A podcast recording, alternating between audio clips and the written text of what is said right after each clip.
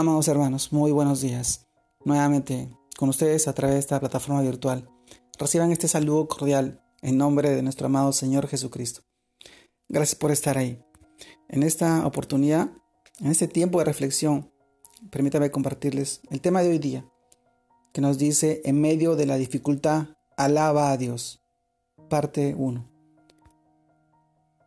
Quisiera que fuéramos al libro de Salmos, capítulo 40 versículos del 1 al 3, en la que dice, pacientemente esperé al Señor, y Él se inclinó a mí, y oyó mi clamor, me hizo subir del pozo de la desesperación, del lodo cenagoso, puso mis pies sobre una roca, y afirmó mis pasos, puso en mi boca un cántico nuevo, una alabanza a nuestro Dios.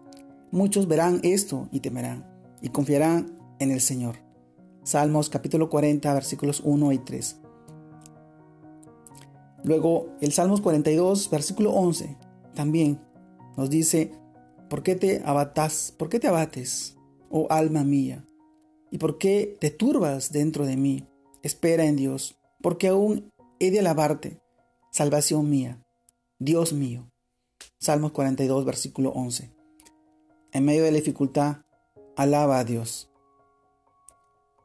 Amados hermanos, en medio de la prueba, de la enfermedad, la dificultad financiera o económica o cualquier situación que nos lleve al extremo de nuestra fuerza, la alabanza a Dios será nuestro consuelo. Nuestra forma de recordar lo que Dios es y lo que puede hacer por nosotros. Con la alabanza, nuestros pensamientos recuerdan lo grande que es Dios. Nuestra voluntad se dispone a confiar en Él. Aún nuestras emociones y sentimientos se encuentran en la calma, para que podamos, a pesar de lo malo que estemos pasando, y resistir y esperar pacientemente que Dios venga en nuestra ayuda. También, en medio de la alabanza, agradecemos a Dios por todos sus favores, para que no olvidemos ninguna de las cosas buenas que Él nos da, pues perdona todos nuestros pecados, nos sana de nuestras enfermedades y rescata nuestra vida de la muerte, esa muerte espiritual que nos aleja de nuestro amado Señor. Salmo 103, versículos del 1 al 5. Sí, amados hermanos, esta es la manera de demostrar que confiamos en Dios. Cuando en medio de la noche más oscura esperamos en la actitud de alabanza, de agradecimiento, una vez que Él viene en nuestra ayuda, cuando nos saca del pozo de la desesperación, del problema en el cual estamos pasando, del lago cenagoso, de la enfermedad que de repente es incurable, o la dificultad que tengamos, siempre lo alabamos con más fuerza, con un corazón agradecido exaltando su santo y poderoso nombre.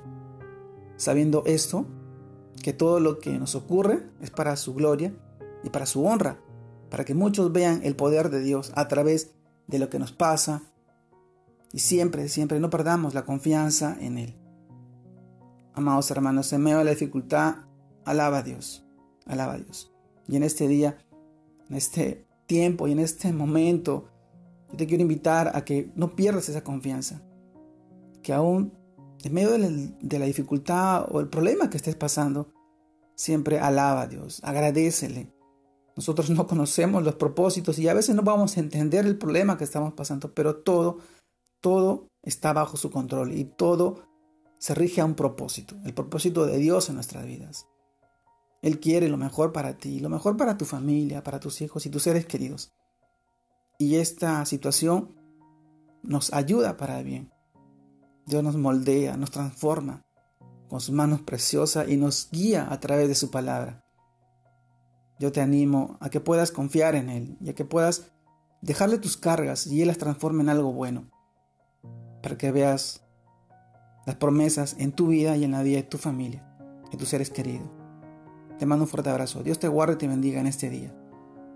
Saludos a todos.